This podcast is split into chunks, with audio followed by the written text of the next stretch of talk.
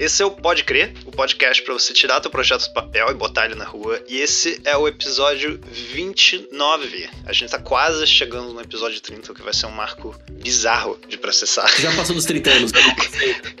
De repente 30. A gente tem que chamar de de repente. E fazer um episódio com repente de novo. Nossa, tem que ser. pra quem não sabe, a gente fez um episódio com repente dando dicas de criatividade. Esse é o Pode Crer com o Lucas e o Thiago, dica de criatividade pra você não ficar parado, alguma coisa assim, sei lá. Isso, cara. Foi algo assim. Eu... Bota o som, DJ!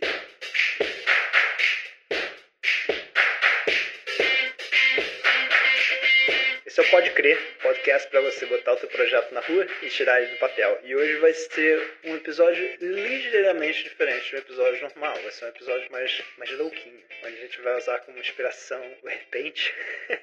para basicamente passar umas dicas de criatividade para você. Vai ser um episódio para quando você estiver, sabe, travadinho ou travadinho, se estiver sem ideia, alguma coisa assim. Esse é o Pode Crer com o Lucas e o Thiago. Dica de criatividade se você estiver travado. Esse é um Pode Crer. Dica de criatividade pra quando você estiver travado.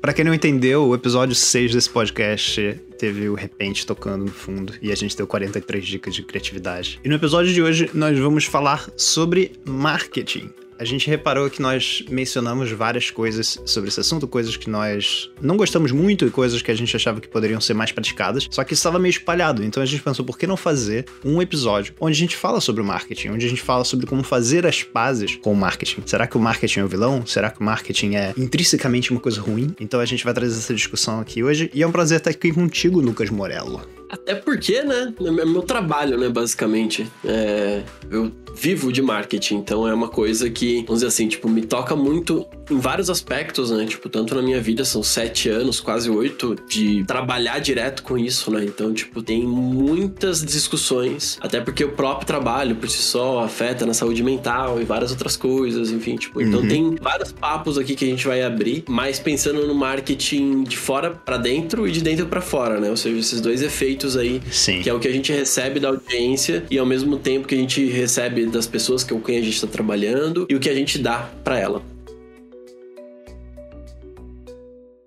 E para abrir esse episódio, eu queria trazer um questionamento que eu fiz no início do nosso papo ontem na comunidade do Pode Crer. Pra quem não sabe, antes de a gente gravar o episódio, a gente tem um papo com a comunidade, que é basicamente um grupo de pessoas que dá suporte a esse podcast pra gente continuar criando esse podcast. E a primeira pergunta que eu lancei foi: como foi a sua primeira interação com o marketing. E tiveram respostas muito legais ali, respostas inclusive de perspectivas diferentes. E uma coisa que eu acho que se destacou bastante e que talvez você que esteja escutando também sentiu, foi uma coisa que a Cíntia trouxe. é... Cíntia sentiu? A Cíntia sentiu. Ah, tá, só queria fazer.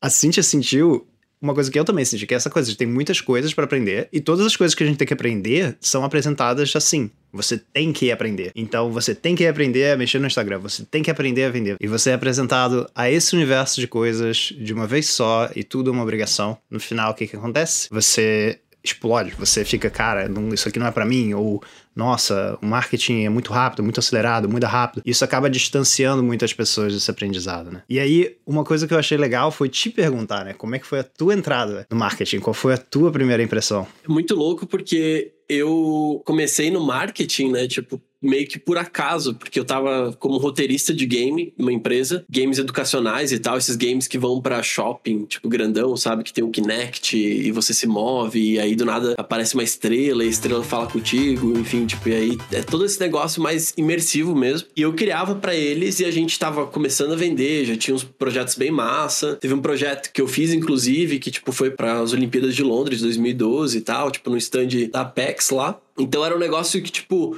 tinha uma super projeção, mas, tipo, a gente tinha dificuldade de vender. E como eu era a única pessoa de comunicação lá dentro, né, é meio que esse desafio veio e caiu na minha mão, assim. Eu falei, ah, Lucas, vai estudar marketing. Na época eu tava estudando cinema, né, tipo, eu entendia bastante de escrever e tudo mais, mas não sabia muito sobre, sei lá, como comunicar para as outras pessoas. E aí eu ca- já cheguei no Seth Godin logo de cara, no marketing de permissão. Porque eu já tinha me identificado com aquilo logo de cara. Então, é, não que eu tô seguindo ele desde aquela época, mas vamos dizer que ele é um pilar muito importante, não o Seth, mas a, toda a teoria do marketing de permissão na minha vida. Né? Então, eu sempre pensei a partir desse viés, de que Sei. a pessoa, porque lá no livro do marketing de permissão é a pessoa ela olha teu conteúdo e ela entra em contato contigo, né? Tipo, é diferente de você ir lá e entrar em contato com a pessoa. Então, eu sempre pensei no marketing de fazer o negócio ser tão massa que as pessoas vão conversar com a gente, sabe? Uhum. Ou seja, era gerar conversa sempre há muito tempo. Porque não é um papo de agora. para mim é um papo muito antigo já, na realidade. É, era novo quando foi lançado esse livro há 20 anos atrás, o Marketing de Permissão. Uhum. É, e todo mundo já sabia que isso estava acontecendo porque houve uma mudança muito grande grande quando foi para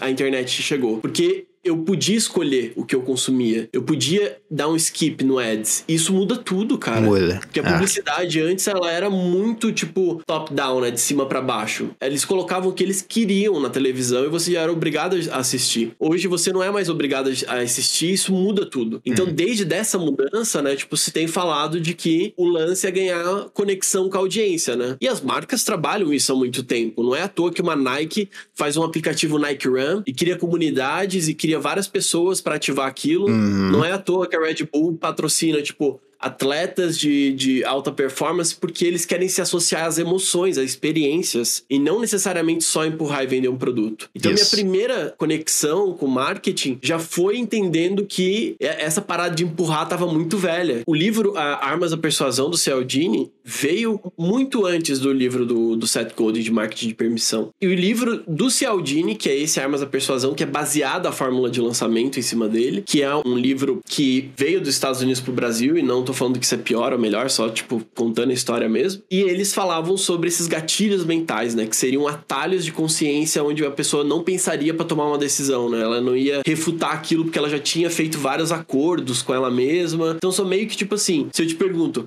Tiago, você gosta de café? Sim. Eu gosto de café. Putz, que massa! É muito legal. Sabia que minha família tem uma história com o café? Qual é a história? Então, meu pai plantava café e tudo mais. E depois desse tempo todo aqui, olha o que, que surgiu. Eu consegui criar esses cafés aqui, esse pó de café que ele é especial. Você quer comprar? Sim. E... Então, tipo, eu fiz o Thiago confirmar aqui vários momentos, tipo, várias coisas, e isso é um exemplo de estratégia de, de marketing, de venda, para você, tipo, ir fazendo a pessoa confirmar e fazer ela sentir constrangida de dizer ou um não. Só que as pessoas sabem que você se sente constrangido. Tipo, tá escrito lá nesses livros. Inclusive, o Cialdini, que é um desses caras, ele é, já faz essa, essas ponderações. Fala, caralho, olha aqui o que o pessoal tá fazendo, sabe? Tipo, viagem, hum. né? Não pode fazer isso. Então, para mim é muito estranho, porque já na literatura que eu tinha acesso, ou nas pessoas que eu conversava, isso não era o universo real. Então, eu fiquei trabalhando com esse marketing por muito tempo. Em paralelo, eu vi a fórmula de lançamento, eu estudei a fórmula de lançamento, por exemplo. Eu apliquei isso também, mas eu fui mais por curiosidade, uhum. porque eu falei, cara, tá todo mundo falando disso, todo mundo fala para eu estudar isso. Eu tenho que estudar? Sério mesmo? Tipo, eu fui lá, estudei e falei, caralho, tipo, é tudo do marketing feito mais ou menos, sabe? A única coisa que eles investem investem muito é na página de venda. Tipo, eles focam todo o esforço na página de venda e no tráfego que vai para lá,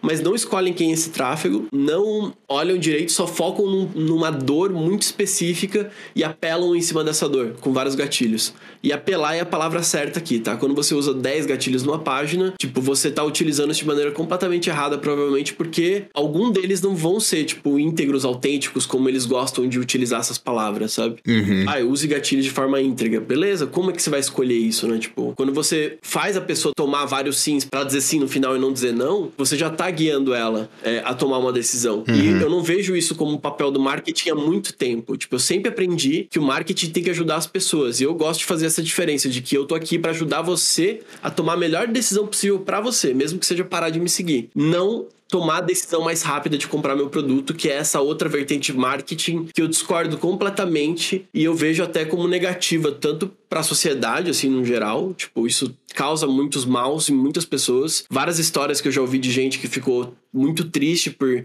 tentar empurrar produto para outras pessoas, né? De ser obrigado uhum. a vender. E vender não é isso, né, cara? Encontrar um ponto em comum. É. Negociação não é isso, é encontrar um ponto em comum. Eu acho que há essa confusão muito grande entre o processo de venda com o processo de persuasão, sabe? Do tipo Sim. de você, tipo, fazer alguém comprar alguma coisa que ela não quer. Inclusive, essa questão de gatilhos mentais, cara, são uma coisa que travam muita gente, porque as pessoas têm um pouco de receio de vender. Elas veem que vender é muito mais uma coisa de você tentar, de certa forma, enganar ou persuadir ou convencer, em vez de tentar de fato mostrar o valor que aquilo pode agregar para aquela pessoa. Porque no final é isso, a venda é uma troca de valores, você vai agregar valor na pessoa de alguma forma, com a sua experiência do seu serviço, com o seu produto, etc.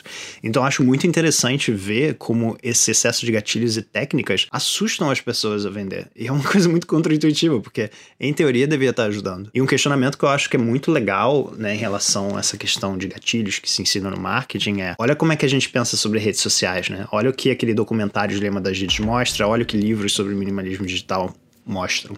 Eles mostram que essas vulnerabilidades humanas que a gente tem estão sendo exploradas para nos manter mais tempo nos aplicativos, para nos manter, enfim, perdidos no piloto automático. E basicamente o que esses gatilhos fazem no marketing são uma coisa muito parecida. É tipo, quais são as vulnerabilidades mais primais humanas. São essas. Beleza, deixa eu usar isso aqui para vender o meu produto. Então eu acho que isso é que pega muito, assim, e que assusta também muita gente no início do relacionamento com marketing. É logo de cara, quando você deveria estar tá tendo, digamos, uma fundação, né? Do tipo, cara, você tem um produto que resolve um problema e tem essa pessoa com esse problema. Esse, sabe, essa ponte, né? Essa conexão acontece pelo marketing. Se a pessoa, em vez de ela visualizar a fundação assim, ela começa a visualizar a fundação por. Pô, se você usar esse gatilho, a pessoa vai comprar rápido e tirar o cartão da carteira. Cara, é um relacionamento muito diferente. E eu acho que isso muda não só o início do aprendizado de marketing, mas também muda muito como você se relaciona com, com o seu negócio como um todo, né? Esse alinhamento do, dos valores do que você fala no dia a dia e no final do que você entrega e de como você vende alguma coisa.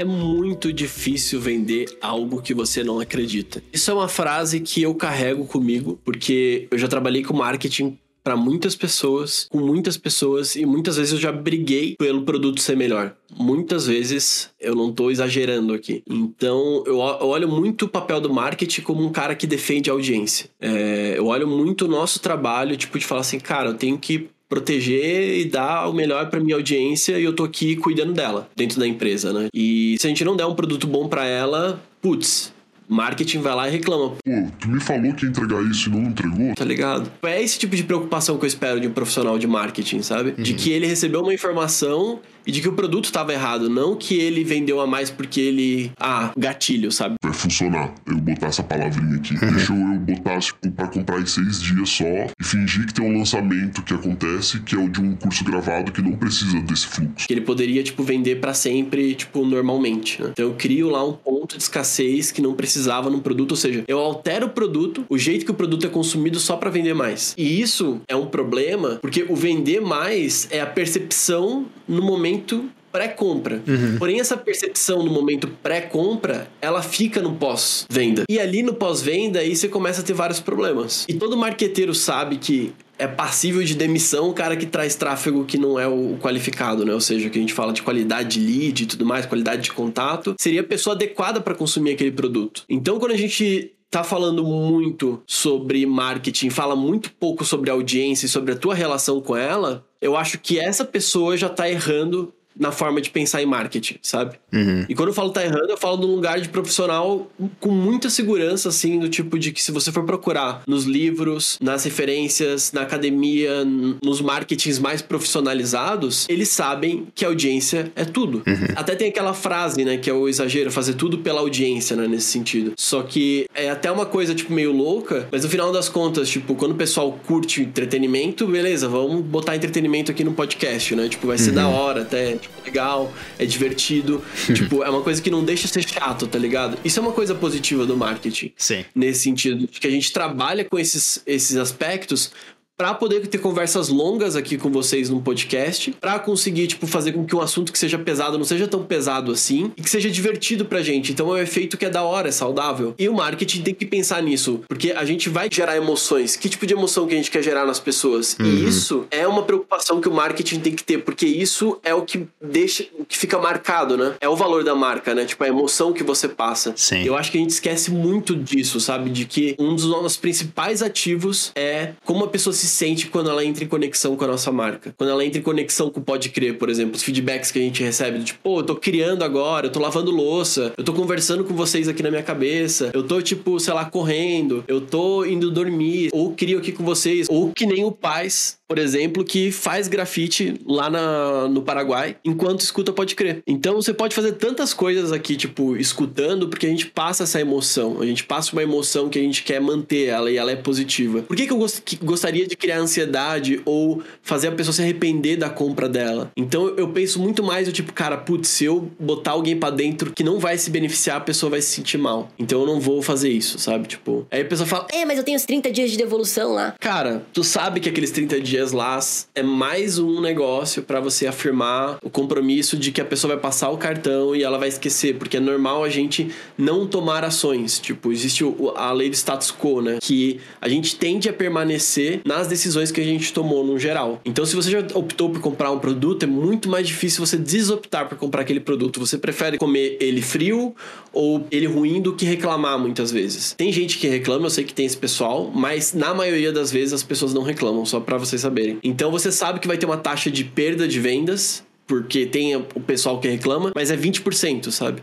Então eles fazem todos esses cálculos, tipo, para chegar no final e sobrar só dinheiro, sabe? E isso para mim é o que pega. Tipo, não dá para fazer marketing pensando só no dinheiro, que você vai errar muito. Uhum. Porque o marketing não é uma máquina de fazer dinheiro, ele não é o mercado financeiro. Ele lida com pessoas e com, com, com trocas, né? Tipo, trocas financeiras, né? Então, é, é, muito diferente. O mercado financeiro funciona de uma outra forma. Eu vejo essa galera tratando o marketing como mercado financeiro, do tipo, uhum. eu boto tanto de investimento e recebo tanto em sete dias. Não, cara. Uhum. O marketing não é isso. Tipo, não é para ganhar dinheiro o marketing. O marketing é para funcionar, é para ser funcional ganhar dinheiro, é, vamos dizer assim, tipo, tem o mínimo que é pagar as contas e tudo mais, ele dá o retorno. Mas, tipo, esse dinheiro absurdo, isso não existe, tá ligado? E não uhum. precisa existir. Isso pode ser realidade de pequeno, poucas pessoas, mas eu não acredito isso como, tipo, algo que, meu, todo mundo vai pegar, vai aprender a, com o seu próprio celular fazer um 6 em 7, sabe? Isso é inviável uhum. por vários fatores. Porque marketing é muito complexo, é um universo gigante e que mesmo eu, que sou um cara que estuda pra caralho, não tenho conhecimento de tudo, sabe? Tipo, eu tô sempre atrás atrasado em alguma coisa.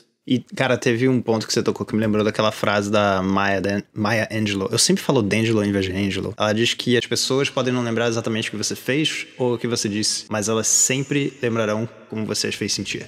E essa frase é uma coisa que me marca demais, assim, porque principalmente quando se trata de marketing de conteúdo, eu penso muito em relacionamento. Eu não gosto de ficar pensando em seguidor, em seguidora, eu gosto muito de pensar em conexões, em pessoas, e eu acredito que quanto mais a gente abre um espaço de conforto para as pessoas e para elas se sentirem acolhidas e etc. Mas isso é uma coisa que se constrói sobre o tempo, sabe? Não é tipo um outdoor que você vai colocar um anúncio. Não, é uma, é uma coisa que vai acumulando, sabe? Sobre o tempo, esse relacionamento que você vai criando com a pessoa. E de certa forma, se você já desde o início vê o marketing, né, como uma coisa neutra, ela não é má, ela não é Tipo, ela é uma coisa neutra que você utiliza, né? Como a Letícia disse ontem na comunidade. Ela foi assim que ela foi apresentada ao marketing. Tipo, existe sete de ferramentas e você pode utilizá-lo. Acho que quanto mais a gente constrói esse relacionamento e se importa com as pessoas, até mais simples fica da gente visualizar que é uma questão ética até o que, que a gente vai usar como ferramenta, né? Então, será que eu quero gerar ansiedade numa pessoa, sendo que o propósito do meu produto é fazer o oposto, por exemplo,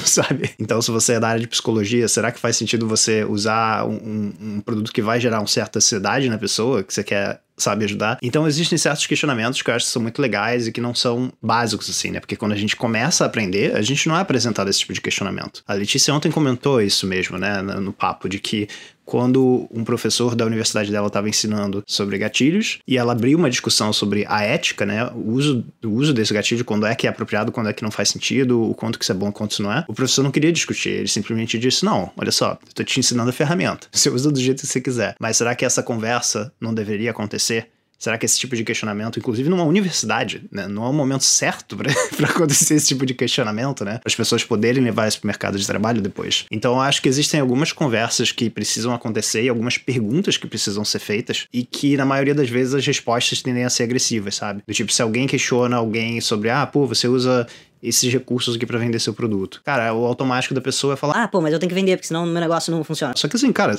existem outras ferramentas para você fazer isso também. Por que, que a gente não para pra olhar esse set de, sei lá, 100 ferramentas e já exclui logo de cara? Acho que, pô, isso aqui faz muito mal, cara. Isso aqui não vai ajudar na melhor decisão da pessoa, né? Por que, que eu não trabalho só com essas? Imagina se todo mundo só trabalhasse com essas. E aí as pessoas ficam, ah, mas aí não ia ser sustentável. Tá, mas então será que deveria ser assim?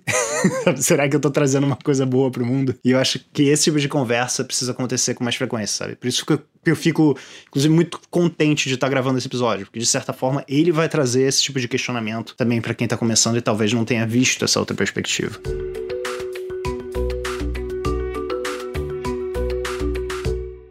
Falando da teia do marketing, tem uma coisa muito massa, né? Que a história foi basicamente as pessoas. Lucas, tá, se não é pra usar gatilho, o que que eu faço? Daí eu falei, cara, eu tenho aqui ah, alguma coisa pra estudar, mas eu não tenho muita certeza. Deixa eu dar uma estudada nisso. E aí eu cheguei na teoria da autodeterminação, que é uma teoria baseada em motivação, que é um negócio que eu já estudo há um tempo, né? Já falei isso aqui no podcast, que eu já fiz TCC, e lá lá lá, e tipo, enfim, é um assunto que me, me, me motiva muito.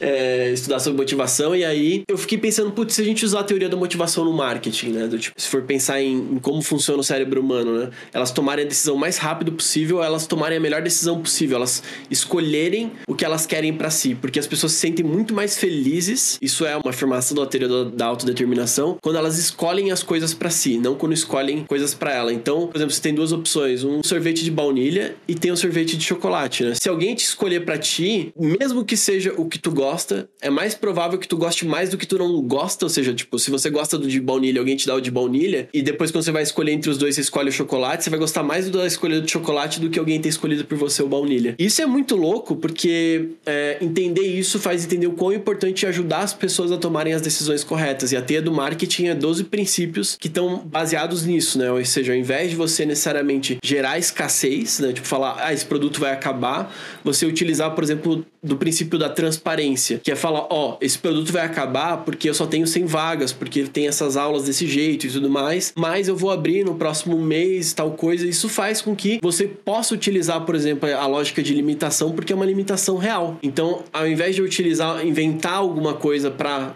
trabalhar no marketing, eu abro as cortinas do meu backstage ali, do meu show, para falar como é que as coisas funcionam e por que que eu, às vezes, não consigo entregar uma coisa tão rápido, ou por que que eu não consigo, porque, sei lá, tipo, tem um processo artesanal e tudo mais, ou por que que eu não vou fazer determinada coisa que é indicada no mercado. Então, ao invés de eu ficar tentando fazer o que me pedem, eu posso falar o porquê que eu não faço. E às vezes isso vira uma coisa da marca muito foda. Por exemplo, tem um, uma hamburgueria lá, no, lá em Florianópolis que se chama Trampo, que eles abrem quando eles querem. Você nunca sabe quando vai estar aberto. E eles explicam isso para todo mundo e deixam muito transparente. Isso é um exemplo, é, vamos dizer assim, tipo, de coisa que marcou para as pessoas, porque todo mundo gostaria de poder tirar folga no dia que quisesse. Então você acaba admirando a pessoa que faz aquilo de certa forma, né? Isso funciona muito bem para negócios pequenos. Às vezes negócios muito grandes, não, mas negócios que são com times menores e tudo mais, isso faz muito sentido. Então, eu fico pensando que a gente tem muitas saídas legais, porque a gente tá focando muito mais numa lógica não de ser famoso, para começar a vender, mas de vender para as pessoas que realmente querem que essa lógica dos mil fãs verdadeiros, que aí eu conecto com a teia, né? Ou seja, o que você tem que fazer, esses 12 princípios, para gerar conexão com as pessoas, para ter os mil fãs verdadeiros. Então é mais ou menos essa linha que eu tenho construído, né? Tipo, para ajudar criativos a botarem as coisas na rua, mas de um jeito que seja autêntico, que represente eles, né? A forma de você fazer marketing tem que ser a forma como você expressa a sua arte, porque senão você vai estar tá afastando as pessoas da tua solução e não aproximando, sabe? É, então, se tem pouca gente que gosta de arte abstrata, por exemplo, tá tudo bem. Tipo, vai ser aquelas poucas pessoas, mas aquelas pe poucas pessoas vai, vão valorizar muito, porque vai ser um, uma bolinha tão pequena que eles vão ter que, tipo, criar um, vão criar um senso de identificação muito maior, sabe? Justamente por você ser mais raro no mercado. Inclusive, se você tiver interesse de escutar mais sobre essa, digamos, teoria, esse conceito dos mil fãs verdadeiros, o episódio 1 desse podcast fala sobre isso. E eu acho que é um baita episódio. Inclusive, eu acho que a gente deu muita sorte, foi a nossa primeira gravação de podcast. Eu acho que foi uma escolha bem boa de tema, assim, e como fluiu também.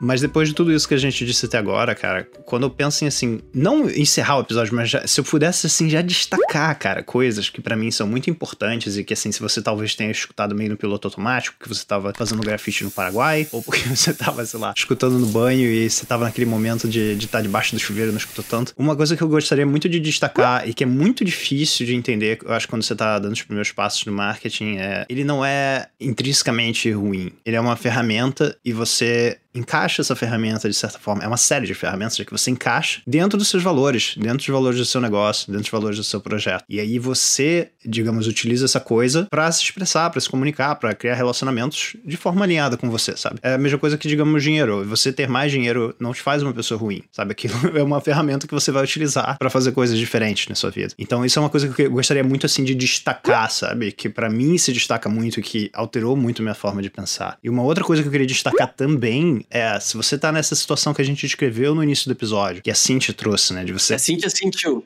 que a Cintia sentiu. Aí eu dá vontade até de mudar a letra. O Cintia com S, mas aí o sentiu com C. Que a Cintia sentiu de, cara, tem muita coisa para aprender. Tudo que eu tenho que aprender, as pessoas falam que eu tenho que aprender. E é para ontem, porque senão eu vou perder a oportunidade. Se você tá nesse momento, lembra que a maioria desses tem que são basicamente para chamar a sua atenção. São pessoas que estão querendo chamar a sua atenção para você pular dentro do curso delas ou para você aprender aquele negócio que elas estão falando, porque ninguém leu o artigo delas. Então lembra disso. Isso é uma técnica, né, de, de te atrair. E uma coisa que eu indico muito nesse momento é tentar conversar com as pessoas, é tentar falar para as pessoas, pô, eu tô com esse plano, esse objetivo, esse meu projeto tem essas coisas. O que que faz mais sentido para mim? Porque às vezes não é você estar tá no Instagram, sabe? Às vezes é você começar a fazer um blog, ou é você começar a criar no LinkedIn em vez de você escrever artigos no Medium, sabe? E tem muitas ferramentas que vão se complementando e que se você aprender numa ordem mais coerente para você, tudo fica mais fluido. Só que esse é o tipo de coisa que é muito difícil de ter discernimento desde o início. É muito difícil, porque são muitas ferramentas.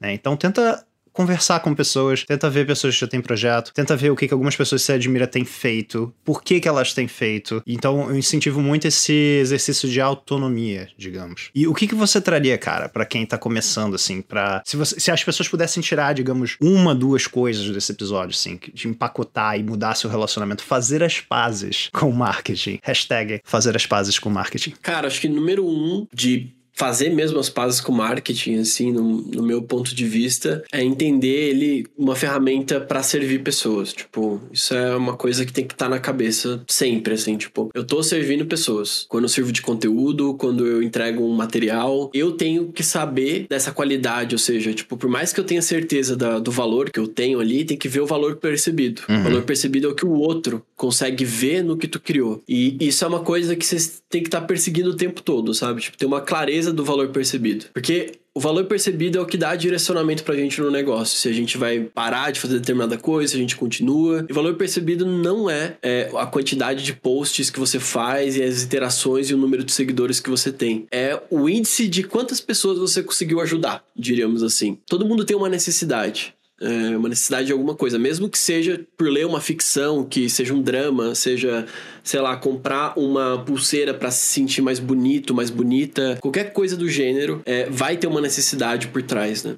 Você consegue acolher essa necessidade com marketing? Como que você tem abordado essa necessidade no seu marketing e como você tem ajudado essa pessoa com essa necessidade? E quais são as necessidades que estão em torno do, da tua solução e como você resolve? Você explica isso bem? Tipo, tá claro? E não tem como não fazer isso, como tu tinha dito, Thiago, do tipo, sem conversar com a galera. E eu digo conversa um a um, não é fazer uma, uma enquete lá no Instagram, sabe? Tipo, isso não vai te ajudar a tomar decisão nenhuma. É, isso vai te ajudar a validar determinadas coisas que você já pensou e tudo mais, mas é importante saber por que, que a pessoa continua conversando contigo, por que, que ela comenta. Pô, pra parar no Instagram e comentar hoje, tipo, na velocidade que o Instagram tá, e comentar uma coisa relevante, tipo um texto grandinho, pô, é, um, é um esforço grande. Aquela pessoa, ela tá parando o tempo dela. Por que não, você não vai lá e conversa? E se não tiver ninguém interagindo contigo, por que você não começa a interagir com as pessoas e criar a tua comunidade também? Tipo, achar quem são as primeiras pessoas que vão estar tá em volta de você. Isso é muito importante. para você encontrar essas pessoas, tem que ter muito claro os seus valores. E quando eu chamo de valor aqui, eu tô falando que são as coisas mais fixas de você. Tipo, quais são as bandeiras que você carrega, sabe? Se você fosse escrever um manifesto sobre viver como você vive, vive e ensinar o que você ensina ou, fazer o que você faz, o que estaria nesse manifesto, sabe? Quais se- seriam, tipo, as tuas regras do clube da luta, sabe? Tipo, nesse sentido. Tipo, pra ter bem claro na cabeça, jogar esses valores num papel, que é tipo, eu, é, no caso do Bota na Rua, né? Tipo, eu defendo os projetos independentes. Tipo, isso é uma pauta minha e eu sempre quero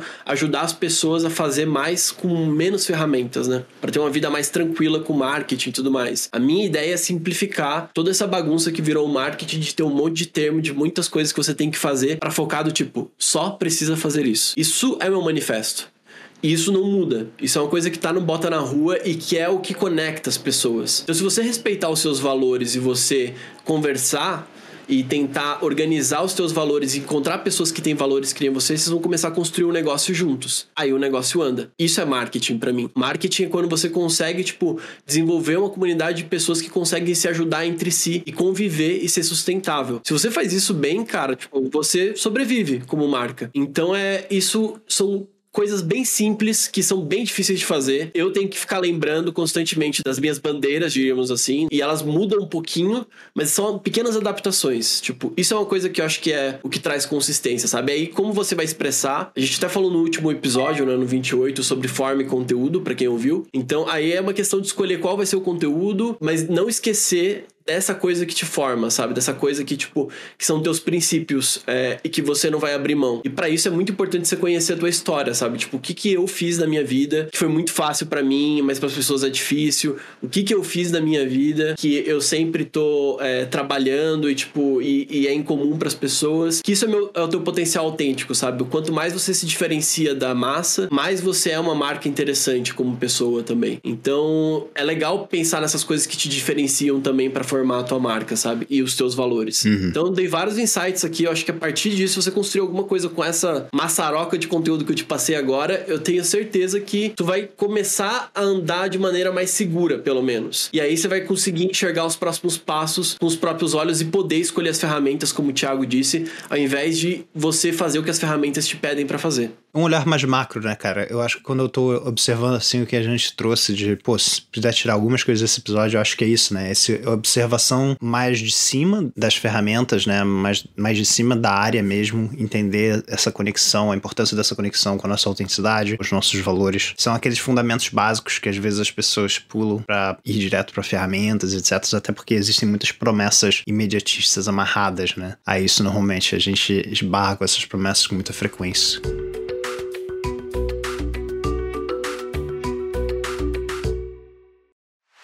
E se você quiser ter esse tipo de conversa que eu e o Lucas temos aqui antes das gravações, a gente na verdade se inspira pelo papo que a gente tem dentro da comunidade Pode Crer, que é uma comunidade que a gente criou para viabilizar esse projeto. E eu decidi trazer aqui uma coisa que a Cintia escreveu como feedback assim depois do evento. Ela falou: "Olha, ontem realmente me senti numa taberna à luz de velas, falando sobre os ideais da Revolução Francesa ou algo assim. Tipo, como podemos juntos melhorar o mundo por meio do marketing. E foi muito maneiro ler isso dela. Por quê? Porque foi uma vibe muito parecida que eu tive ontem. Porque as pessoas estavam trazendo assim, quais foram os problemas que eu encontrei quando eu comecei a aprender sobre isso, quais foram as soluções que eu encontrei durante esse caminho, né? Qual foi o ponto de mudança. Então, se você também quiser escutar e compartilhar esse tipo de experiência dentro lá da comunidade, eu e o Lucas ficamos ali. A gente usa esse app que é o Discord, a gente se comunica por ali, tem esses eventos. Algumas vezes a gente chama pessoas para falarem sobre assuntos específicos também. Então, se você quiser saber mais sobre como entrar na comunidade, você acessa podcre.com.br, p-o-d-c-r-e.com.br. Não entre no .com, porque isso é perigoso. e você consegue encontrar nossa página do Após. Yes! E se você quiser encontrar o Thiago, Thiago é arroba ponto papel. E o meu é arroba bota na rua. E esse lance da comunidade aí que o Thiago falou ajuda a gente a pagar uma profissional tão boa pra editar esse podcast que é a Gigi. A Gigi aqui que faz esses cortes lindos aqui, que não deixa as besteiras que a gente fala passar, que bota musiquinha pra divertir vocês, que bota efeitos sonoros pra você imaginar que você está ouvindo, por exemplo, um tecladinho. Imagina vários efeitos. Um gatinho tocando, né? Um gatinho tocando um Aquele tecladinho. keyboard cats. Cara, eu vejo esses 10 horas Keyboard Cats. É, você pode encontrar a Gigi no arroba mufi.co. O Mufi tem dois Fs. Tá na descrição do episódio, né? Ah, tá, é verdade. Tá tudo aí na descrição. Você pode ver aí. Se você vê a descrição, não sei se alguém vê a descrição. Eu escrevo umas coisas aí de vez em quando sobre os episódios, enfim. Nossa, você podia esconder umas paradas na descrição do episódio só para as pessoas começarem a ler, sabe? Tipo, diário. Fechou. A partir de, a partir de agora terão coisas escondidas, frases de motivação escondidas no- nos episódios Pode Crer, tá fechado.